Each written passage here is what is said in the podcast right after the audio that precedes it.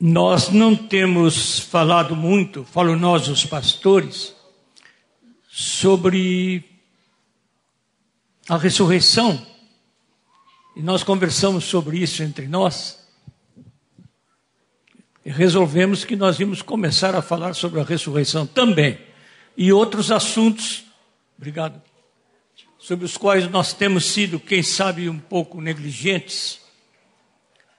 É, porque damos por certo que todos estão vivendo com o ressurreto. E às vezes aquilo que a gente dá por certo não é bem certo. E eu perguntei ao Senhor,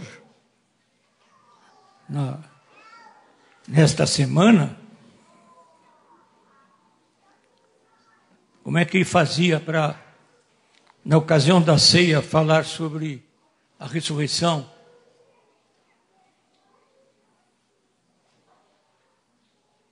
Ele disse, mas está tão fácil na minha palavra.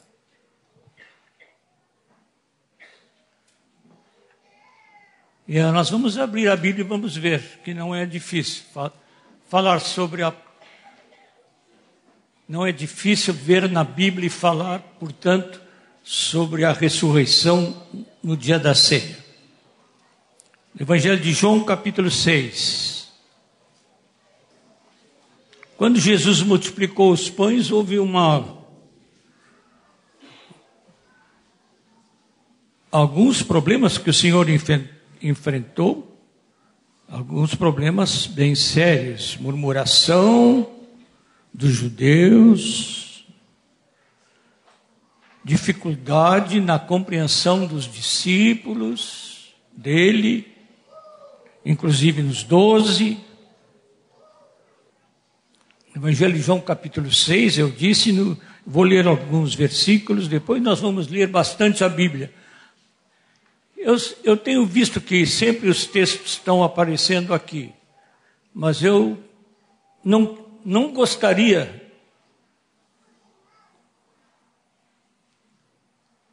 que esta presença do texto projetado lá, que ajuda, que é muito bom, fosse um estímulo para não aparecerem mais com as suas Bíblias. Traga a sua Bíblia. Se tiver que riscar, risca a Bíblia, porque Deus não se incomoda com isso. Faz as suas anotações. O Ion está fazendo assim porque a Bíblia dele é um pavor. E a minha também. Vamos ver as Bíblias. Cadê as Bíblias de vocês, queridos? Sim, aleluia. Temos um mar de Bíblias. Amém. Então, aí no capítulo 6, eu vou ler alguns versículos, começando no 48.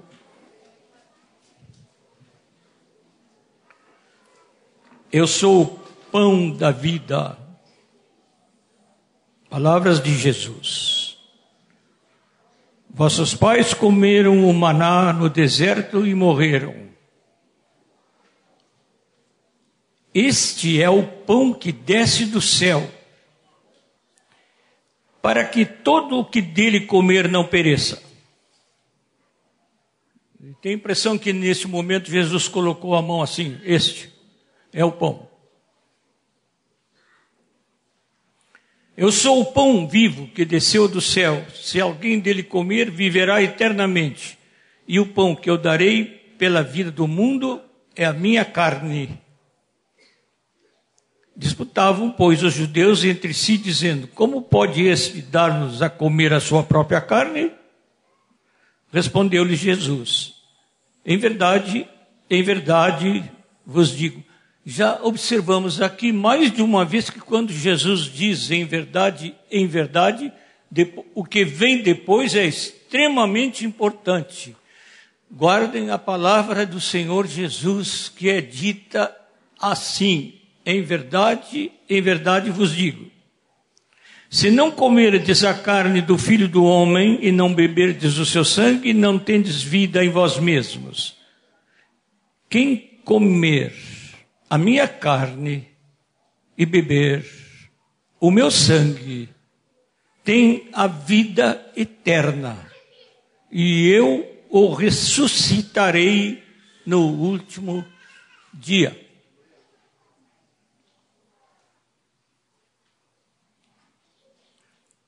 Os irmãos voltem para trás um pouquinho, para o versículo 40 do mesmo capítulo. De fato, a vontade de meu Pai é que todo homem que vir o Filho e nele crer tenha a vida eterna, e eu o ressuscitarei no último dia. Quando Deus indicou esse texto do capítulo 6, eu, para ler para os irmãos hoje, a propósito de nossa participação da mesa dele,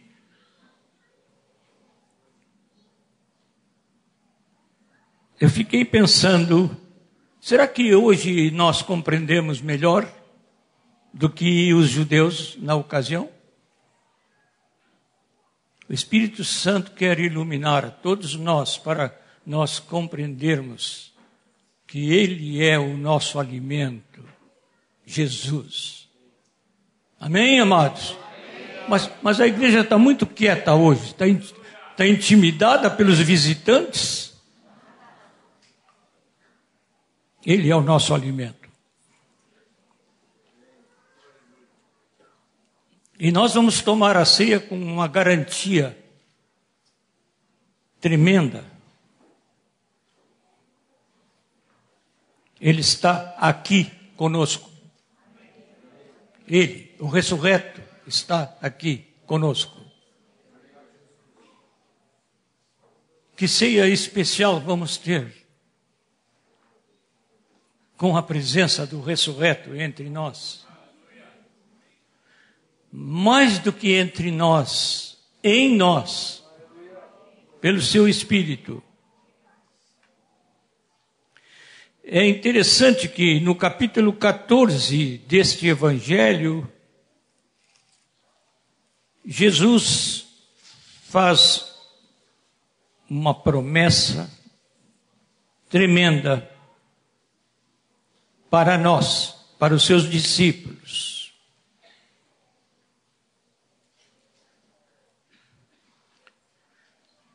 Não se turbe o vosso coração.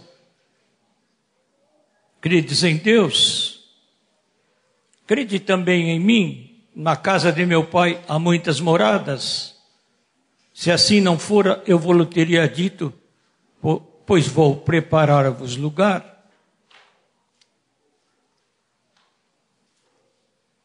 Ah, é? Tem lugar para nós. Porque ele disse: Eu, aquele que come na minha carne, se alimenta dele, bebe do sangue dele, isto é, daquilo que o Calvário significou, a lavação completa dos nossos pecados.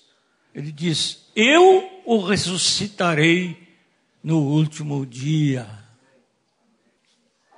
Na casa de meu pai há muitas moradas, se assim não for, eu vou, teria dito: vou preparar-vos lugar. E quando eu for e vos preparar lugar, voltarei e vos receberei para mim mesmo, para que onde eu estou estejais vós também, e vós sabeis o caminho. Aí vem uma conversa de Jesus com os discípulos que estavam perplexos com o que Jesus estava dizendo. E um deles disse: Nós não sabemos para onde vais.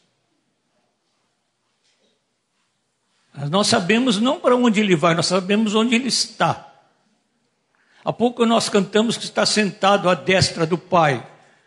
Todavia não façamos confusão, ele está à destra do Pai, mas está aqui com a gente. Ele está sentado com o seu corpo ressurreto à destra do Pai, porque a palavra o diz, e ele disse que seria assim. Mas ele prometeu uma coisa tremenda aqui neste capítulo. Vamos adiante. Um dos discípulos perguntou assim: é outro, o Felipe, com alguma dúvida. Senhor, mostra-nos o Pai, isto nos basta. Jesus podia ter dito: não basta, não. Só que você está vendo e não sabe. Disse-lhe Jesus: Filipe, há tanto tempo eu estou convosco e não me tens conhecido, quem me vê a mim, vê o Pai. Como dizes tu, mostra-nos o Pai? Não crês que eu estou no Pai, que o Pai está em mim? As palavras que eu vos digo, não as digo por mim mesmo, mas o Pai que permanece em mim faz as suas obras. Crede-me que estou no Pai e o Pai em mim. Ao menos crede por causa das mesmas obras. E aí começam as promessas. Em verdade, em verdade vos digo que aquele que crê em mim, quem é que crê em Jesus aqui? Fará também as obras que eu faço.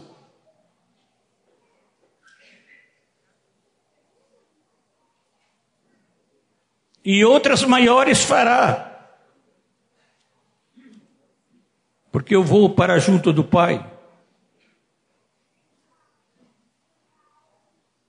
E tudo quanto pedirdes em meu nome, isso farei, a fim de que o Pai seja glorificado no Filho.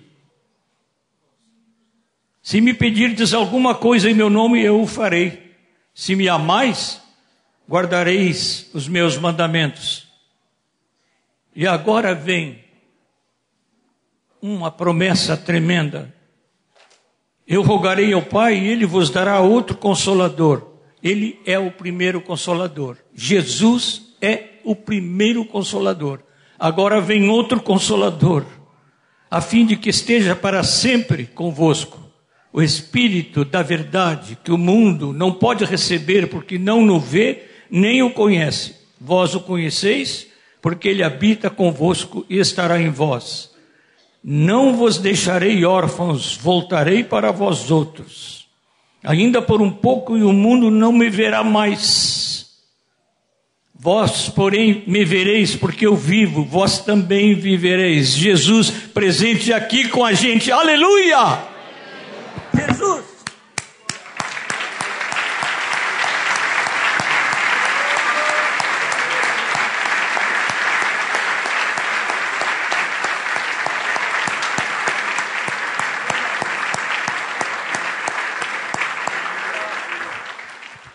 Tenho vontade, irmãos, de parar de falar e só louvar o Senhor.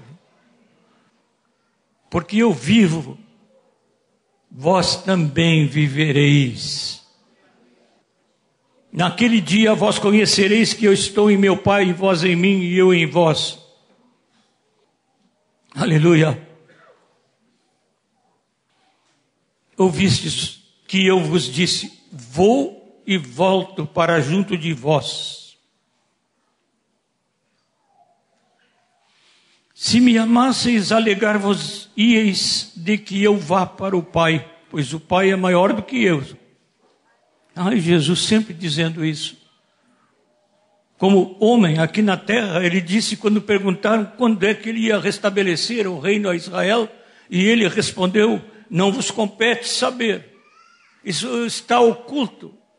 Nem os anjos de Deus, nem o filho do homem, filho de Deus, sabe somente o Pai e a quem Ele quiser revelar.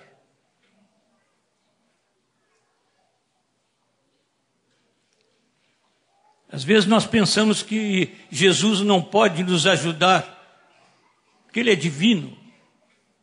Pois Ele nos pode ajudar porque é divino e porque se fez homem. É por isso que Ele nos pode ajudar, porque Ele se fez homem se esvaziou do conteúdo da sua onipotência, onisciência, onipresença. Quando Jesus estava na Samaria, não podia estar em Jerusalém. Quando estava em Jerusalém, não podia estar na Galileia. Não era mais onisciente, se esvaziou.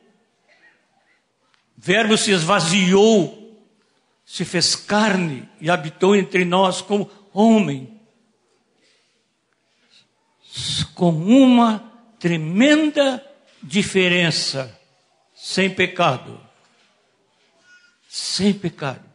Alguns não compreendem por que, que alguns, eu já ouvi pregadores e, e, e excelentes pregadores do Evangelho, boas testemunhas de Jesus, que ficam dizendo para as congregações que Jesus fez isso e aquilo porque ele era Deus. Não foi isso que nós lemos. Nós lemos que ele disse para nós, é que nós queremos fugir da responsabilidade e colocamos toda a responsabilidade sobre o Senhor que se fez carne. Ele diz: Vós fareis coisas como essas que eu faço, e ainda maiores, porque eu vou para o Pai. Não é minha palavra, é a dele.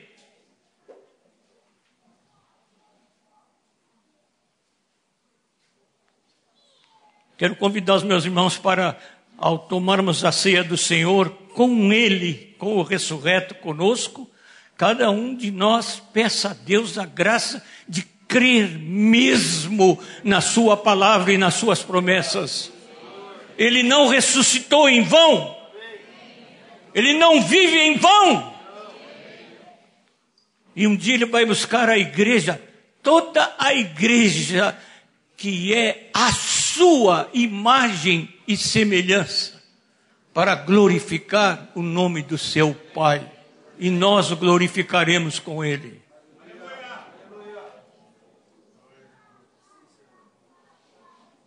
Nossa alegria, Jesus aqui. Jesus em nós. O Espírito Santo em nós. Segundo essa promessa dele, Assim, eu virei a vocês. Vamos parar com o vós, né? Linguagem do passado. Mas a Bíblia está assim, essas Bíblias. Vocês serão o receptáculo da Trindade. Eu, Pai, viremos no Espírito para morar em vocês. Você não pode ter Cristo no seu coração e não ter o Pai e o Espírito Santo.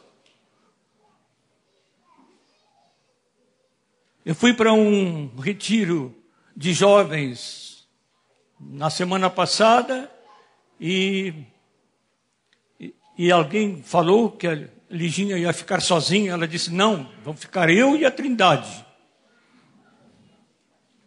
Bem acompanhada. Quantos de vocês podem dizer, o Espírito de Deus dá testemunho junto ao meu espírito, junto ao meu espírito, que eu sou filho? Quantos podem dizer? A palavra diz que aquele que se une ao Senhor é um espírito com Ele.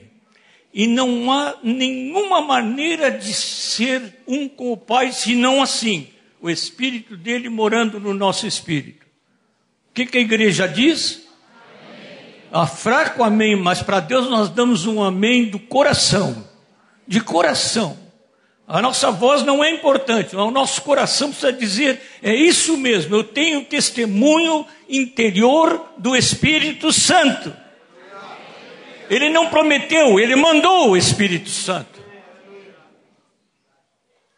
Aleluia estava com um grupo de jovens no retiro, sentados num círculo, e, e Deus me disse a respeito de um, um, um moço que já parecia mais. Eu garanto que ele era mais jovem do que eu, mas, mas ele parecia mais mais maduro, vou dizer assim, não tenho outra palavra, do que o comum dos jovens ali. E Deus me disse assim: você vai ver, esse vai ser o primeiro que vai ser batizado. Mas rompeu com um vozeirão a falar em línguas. Foi um, uma grande alegria lá naquele salão, e os irmãos do outro salão ouviram os louvores dele ao Senhor. Deus Deus quer um povo cheio do seu Espírito Santo. E Jesus diz: aquele que crer, aquele que crer, eu o ressuscitarei no último dia.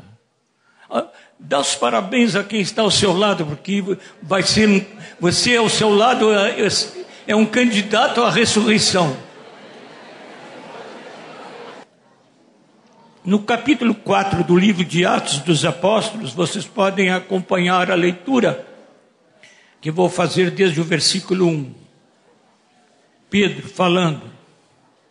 Eu quero dizer para os amados que o Pedro aqui não está falando no, no dia de Pentecoste. O Pedro tem duas palavras tremendas. Uma do dia de Pentecoste, que está no capítulo 2, e outra aqui, na frente das autoridades. Os apóstolos estavam falando com o povo, falavam eles ainda ao povo quando sobrevieram os sacerdotes, o capitão do templo e os saduceus. Autoridades religiosas, ressentidos. Uma coisa triste é pastor ressentido com outro pastor, que é usado por Deus. Que coisa triste. Nós temos que orar para que acabe isso.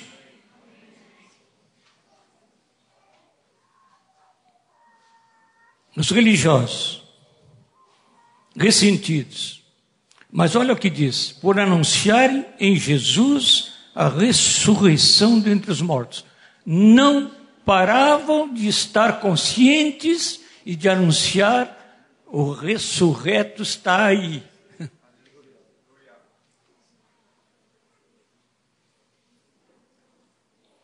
De vez em quando penso assim, Deus nos faz abrir a palavra e ver que, que numas coisas nós somos, desculpem amados, nós começamos, depois de experimentar o fogo, parece que nos acostumamos com a fumaça. Porque a nossa linguagem não é de estar lembrando sempre o ressurreto presente. Recolheram ao cárcere até o dia seguinte os apóstolos. Já era tarde. Muitos, porém, dos que ouviram a palavra, a aceitaram, subindo o número de homens a quase cinco mil. No dia seguinte, reuniram-se em Jerusalém as autoridades, os anciãos e os escribas, com o sumo sacerdote Anás, Caifás, João, Alexandre e todos os que eram da linhagem do sumo sacerdote, gente bem religiosa. E pondo-os perante eles, os arguíram: Com que poder ou em nome de quem fizestes isto? Uma cura? Então Pedro, cheio do Espírito Santo, lhes disse: Autoridades do povo e anciãos, visto que hoje somos interrogados a propósito do benefício feito a um homem enfermo, e do modo porque foi curado, tomai conhecimento, vós todos, e todo o povo de Israel, de que em nome de Jesus Cristo, o Nazareno, a quem vós crucificastes, e a quem Deus ressuscitou dentre os mortos, sim, em seu nome é que este está curado perante vós. Sempre falando da ressurreição. Este Jesus é pedra rejeitada por vós, os construtores, a qual se tornou a pedra angular. Não há salvação em nenhum outro, porque abaixo do céu não existe nenhum outro nome dado entre os homens, pelo qual importa que sejamos salvos. Ao verem a intrepidez de Pedro e João, sabendo que eram homens iletrados e incultos, admiraram-se e reconheceram que haviam eles estado com Jesus Sabe, vivemos um tempo tremendo, já foi falado hoje aqui. Especialmente quando estávamos orando pelas criancinhas que foram apresentadas.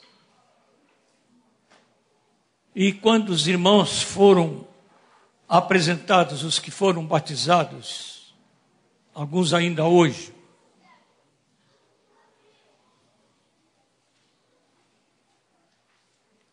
Não dói o coração da querida igreja ao ver tantos perdidos ao nosso derredor? Porto Alegre sabe, já que nós temos estado com Jesus? Abram as suas Bíblias em Atos 13, versículo 26.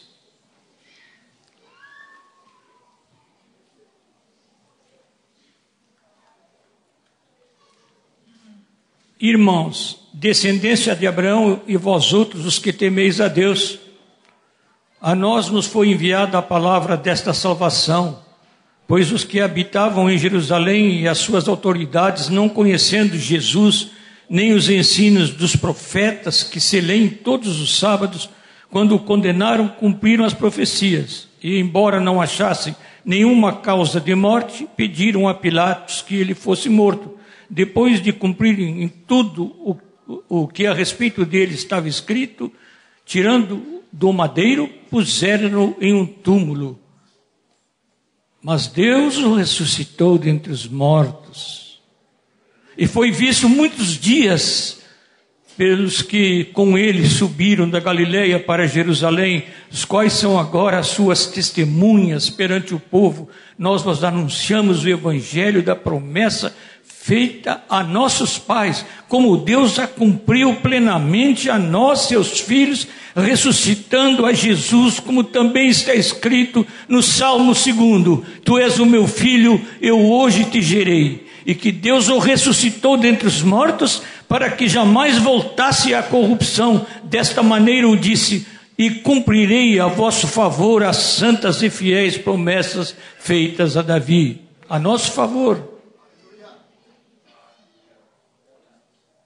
Por isso também dizem outro Salmo: Não permitirás que o teu santo veja a corrupção.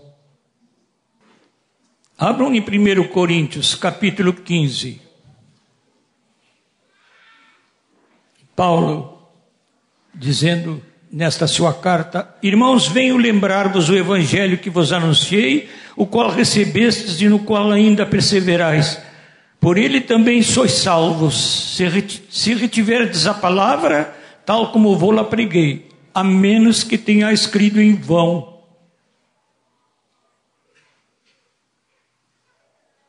Antes de tudo vos entreguei o que também recebi, que Cristo morreu pelos nossos pecados, segundo as Escrituras, e que foi sepultado e ressuscitou o terceiro dia, segundo as Escrituras, e apareceu a Cefas e depois aos doze. Depois foi visto por mais de quinhentos irmãos de uma só vez, dos quais a maioria sobrevive até agora, ocasião que ele escreveu a carta, porém alguns já dormem. Depois foi visto por Tiago, mais tarde por todos os apóstolos, e afinal, depois de todos, foi visto também por mim, como por um nascido fora de tempo, porque eu sou o menor dos apóstolos, que mesmo não sou digno de ser chamado apóstolo, pois persegui a igreja de Deus, mas pela graça de Deus sou o que sou e a sua graça que me foi concedida não se tornou vã. Antes trabalhei muito mais do que todos eles, todavia não eu, mas a graça de Deus comigo. Portanto, seja eu ou sejam eles, assim pregamos e assim crestes. Ora, se é corrente pregar-se que Cristo ressuscitou dentre os mortos, como, pois, afirmam alguns dentre vós que não há ressurreição de mortos? E se não há ressurreição de mortos, então Cristo não ressuscitou. E se Cristo não ressuscitou, é vã a nossa pregação e vã a vossa fé. E somos tidos por falsas testemunhas de Deus, porque temos asseverado contra Deus que ele ressuscitou a Cristo, ao qual ele não ressuscitou. Se é certo que os mortos não ressuscitam, porque se os mortos não ressuscitam, também Cristo não ressuscitou. E se Cristo não ressuscitou, repete ele, é vã a vossa fé e ainda permaneceis nos vossos pecados. E ainda mais, os que dormiram em Cristo pereceram. Se a nossa esperança em Cristo, olha só, amados. Eu sei de um evangelho assim de andar bonzinho para ser abençoado. Eu quero dizer que todos os que andam retamente são mesmo abençoados. Mas se o Evangelho é só isto, andar bem para ser abençoado, nós não entendemos nada do Evangelho. Olha o que Paulo diz: se a nossa esperança em Cristo se limita apenas a esta vida, somos os mais infelizes de todos os homens. Não é andar bonzinho, não é ir à reunião do discipulado e aprender algumas coisas e fazer uma tentativa de vivê-las. Isso é muito bom.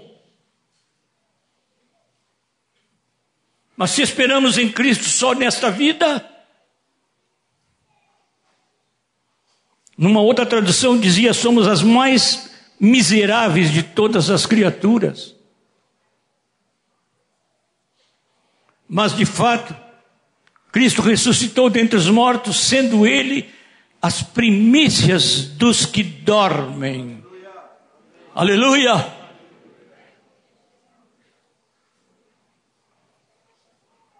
Há pouco o Nilson apresentou aqui umas pessoas que se tornaram amigas de sua mamãe que partiu. O, Nilson me fez um, um bem pessoal um dia saindo comigo.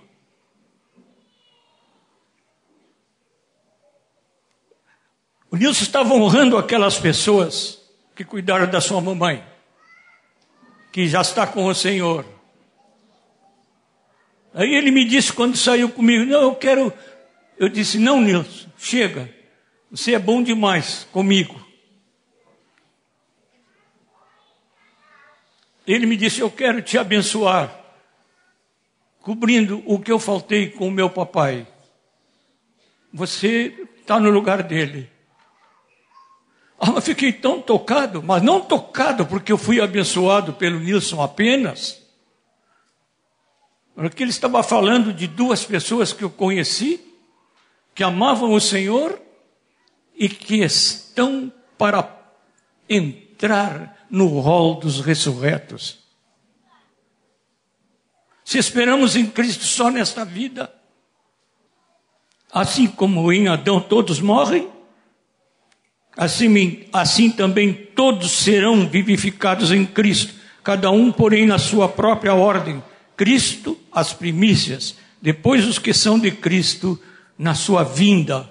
E então verá, virá o fim, quando ele entregar o reino de Deus e Pai, quando houver destruído todo o principado, bem como toda potestade e poder, porque convém que ele reine, até que haja posto todos os inimigos debaixo dos pés dele.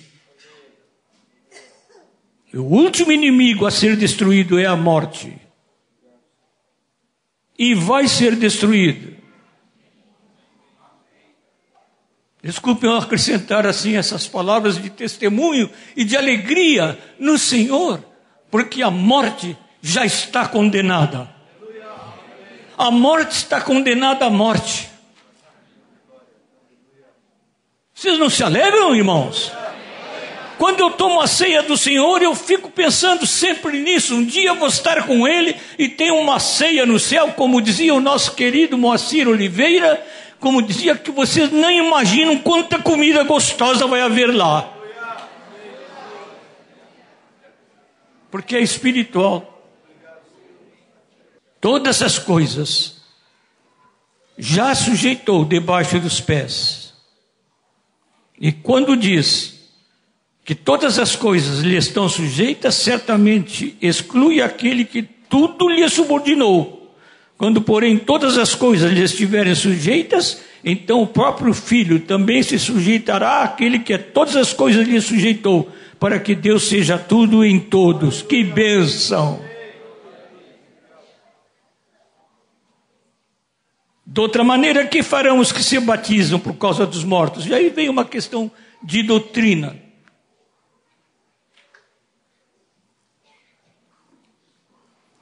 Versículo 32 diz assim: Se como homem lutei em Éfeso com feras, que me aproveita isso? Se os mortos não ressuscitam, comamos e bebamos, porque amanhã morreremos. Não vos enganeis. As más conversações sobre incredulidade corrompem os bons costumes. Mas alguém dirá: como ressuscitam os mortos? E em que corpo vem? Insensato. O que semeias não nasce, se primeiro não morre.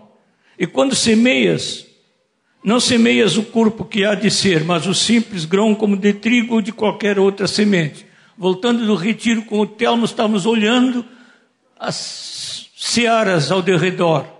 Havia um pouco das sementes que germinaram que eu não estava contente, não. Era a plantação de fumo.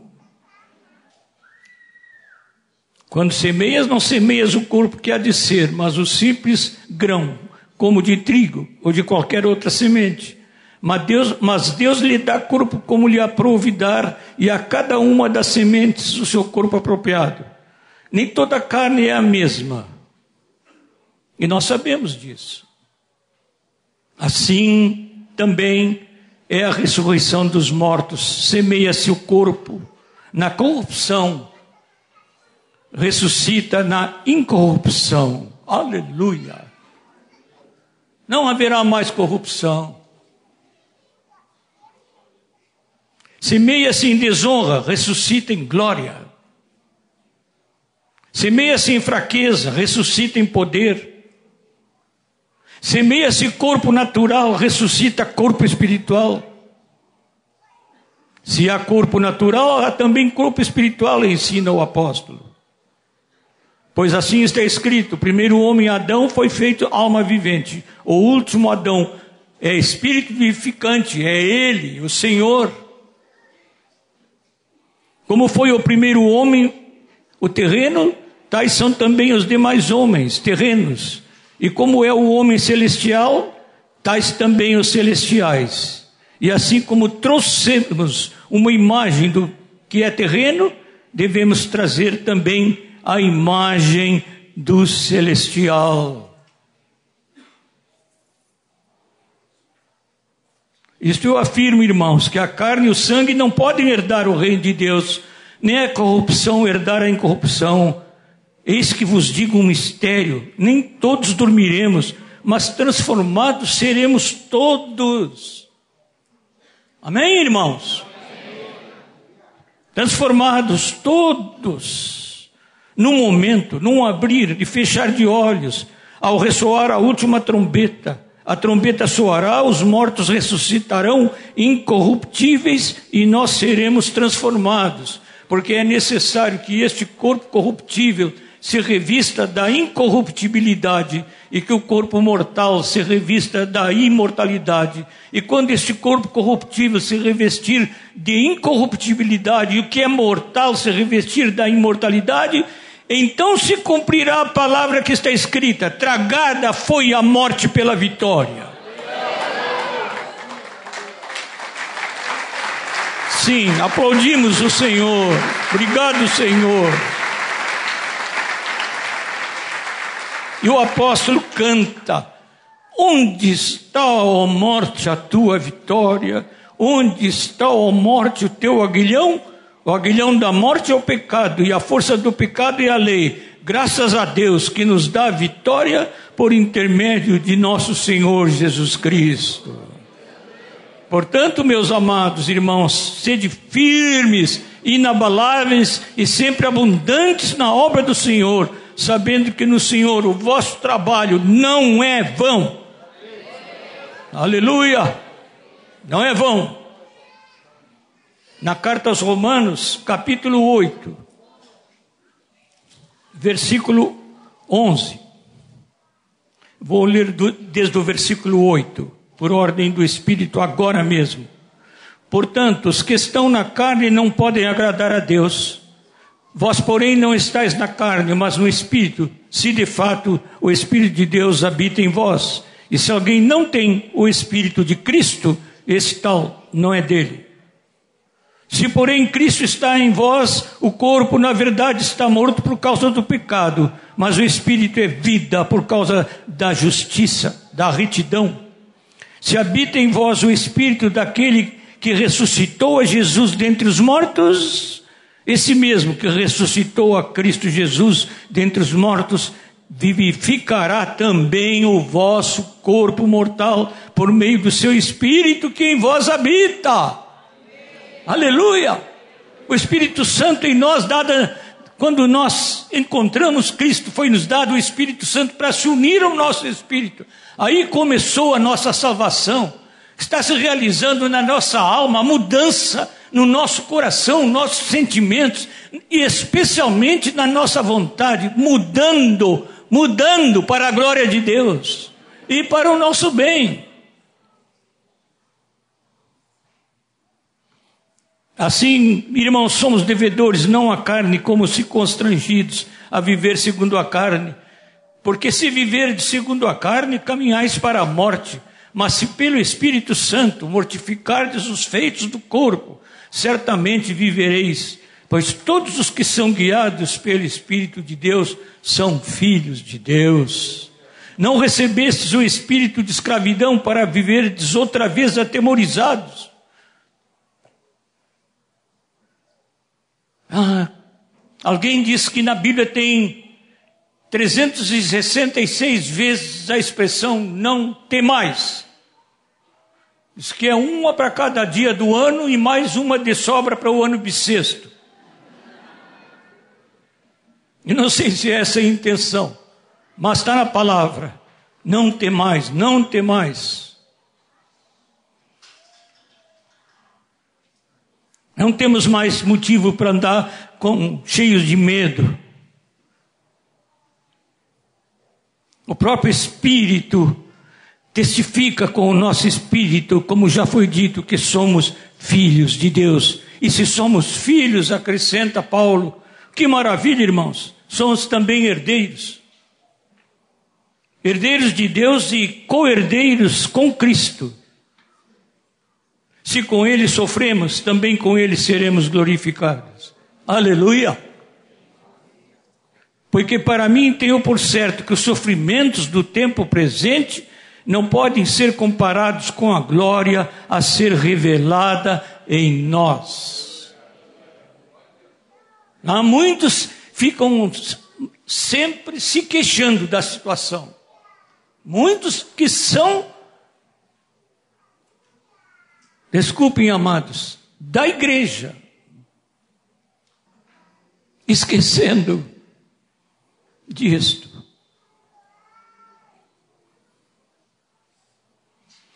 A ardente expectativa da criação aguarda a revelação dos filhos de Deus. Eu fico tão envergonhado quando leio isso, porque ainda não houve a liberação da natureza, a criação, porque aguarda a revelação dos filhos de Deus, aguarda a nossa revelação como filhos de Deus.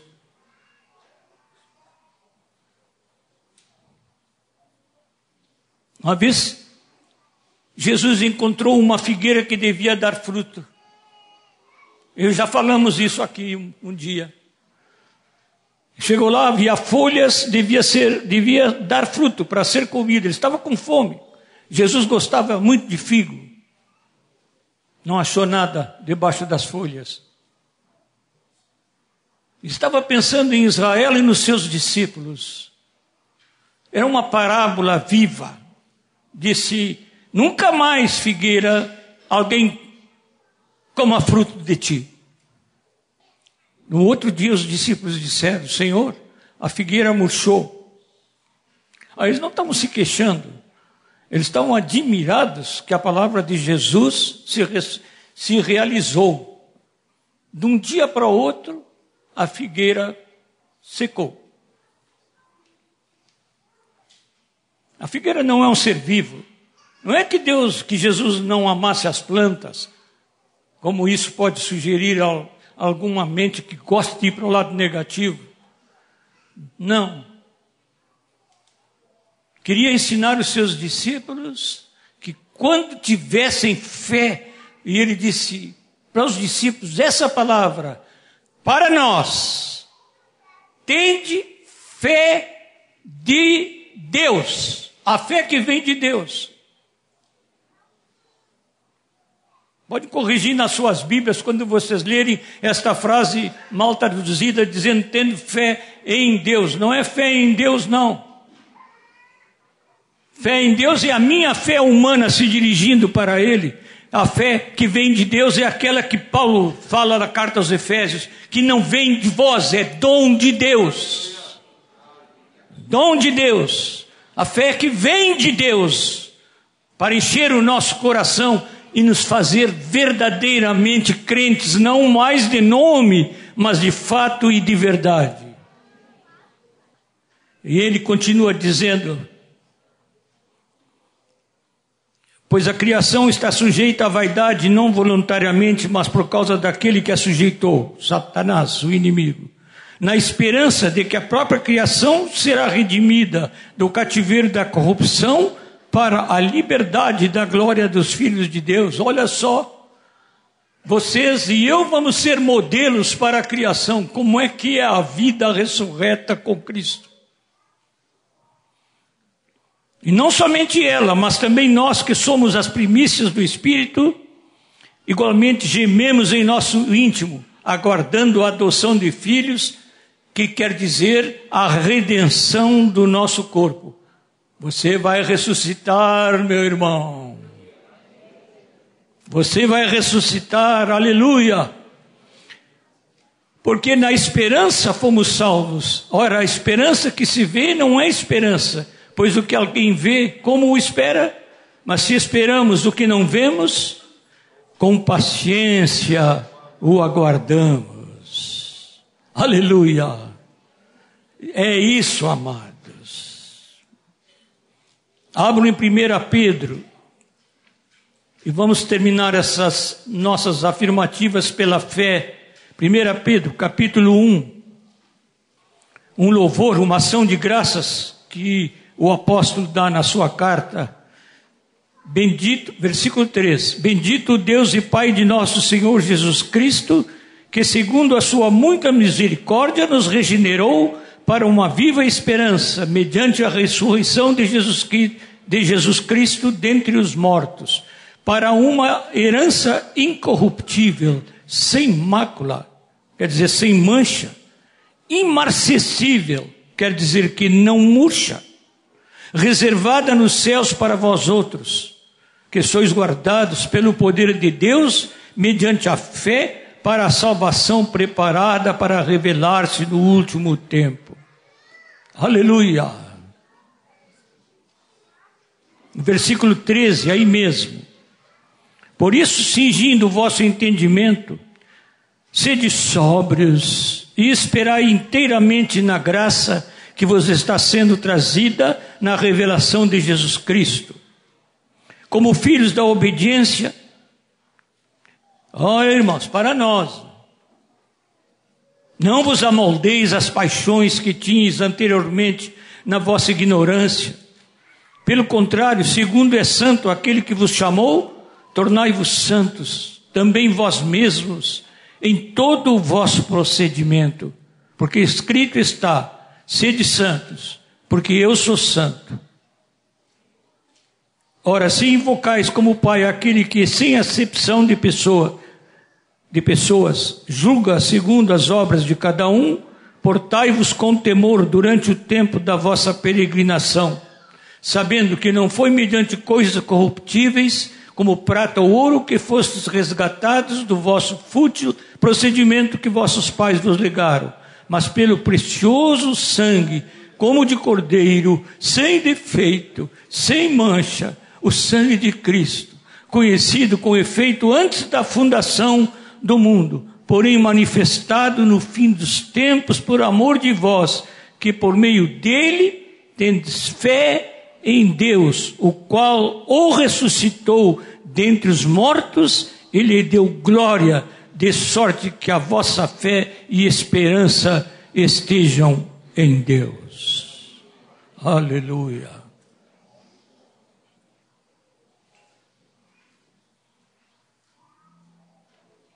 Senhor, nós te rogamos que nos dês essa fé.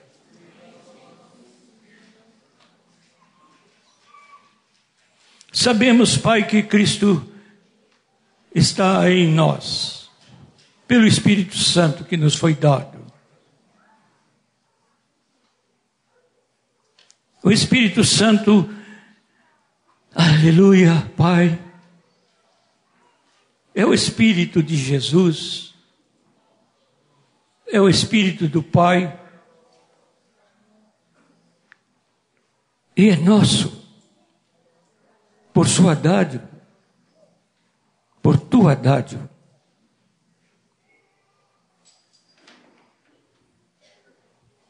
Ah, Pai, que esta parte da tua igreja, que hoje espiritualmente se curva e se ajoelha diante da mesa do Senhor, nunca perca de vista a presença de Cristo, a única esperança da glória. Confirma hoje, Senhor, enquanto tomarmos a ceia, isso. O ressurreto não nos deixou órfãos. Está aqui. Bem perto. Tão real. Meus irmãos, hesitei em contar para vocês, mas vou contar. E no que vou contar, dou glória a Deus. De vez em quando a Liginha me pergunta se eu quero uma comida ou um lanche. Aliás, ela está sempre me consultando sobre o que, que eu quero. E eu sempre dou a mesma resposta: o que for mais fácil para ti. E ontem ela fez um sanduíche.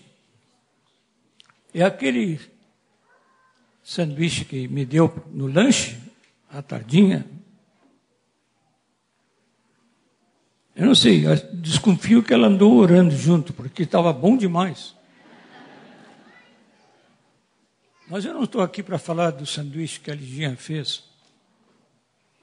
Estava tão bom. E eu tinha agradecido ao Senhor.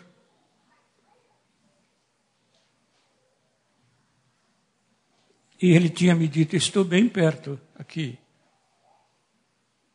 E lá pelas tantas,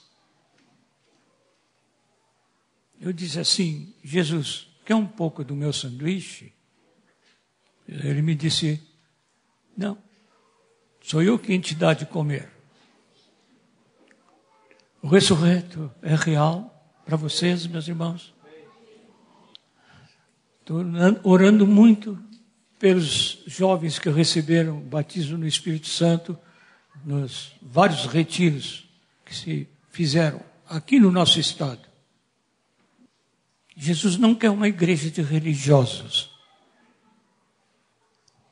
mas uma igreja que saiba que Ele está aqui. Que bom.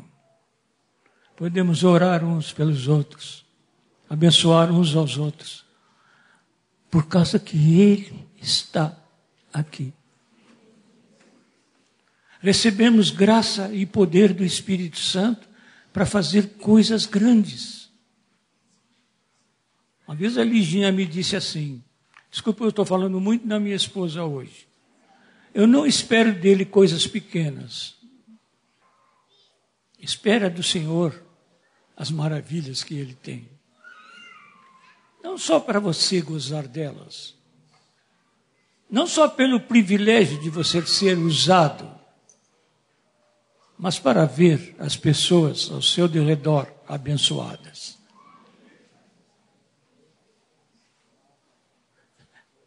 Estamos tão felizes quando ouvimos que Deus está fazendo uma maravilha na vida de uma pessoa. Estou lembrando do menino Sumba, que está lá em São Paulo. Aquele menino que veio lá da Guiné-Bissau.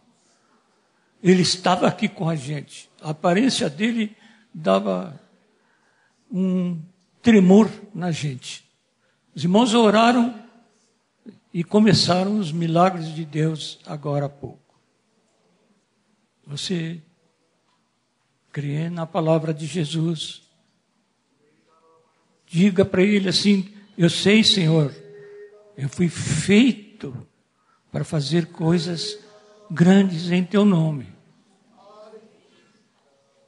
Abençoa o nosso querido Sumba e faz dele um homem cheio de fé para te glorificar.